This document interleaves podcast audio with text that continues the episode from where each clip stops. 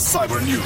Antena 3. Cyber News. Antena 3, voltamos às notícias de tecnologia. A Intel está a preparar o lançamento de notebook Android low cost e 10 anos de iTunes celebrados com homenagem especial da Apple. Cyber News. Cyber News. Cyber News. O CEO da Intel, Paul Otellini, confirmou ao site CNET que a empresa está a trabalhar na produção de um notebook com sistema Android em vez do Windows 8, com o preço a partir de 200 euros.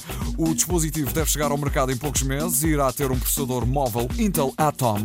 A empresa afirma que o notebook é um excelente produto, tendo em conta a relação entre a qualidade e o preço. A Intel dominou durante muito tempo o mercado dos processadores para PCs, atualmente com as vendas dos computadores em queda, devido também à preferência dos utilizadores por tablets e notebooks, a Intel quer inverter o declínio de produção com o lançamento de novos produtos. Fiquem atentos então. Cyber News. Cyber News. O iTunes foi lançado no dia 28 de abril de 2003 e a Apple resolveu assinalar o aniversário com uma cronologia alusiva aos momentos mais marcantes da plataforma entre 2003 e 2013.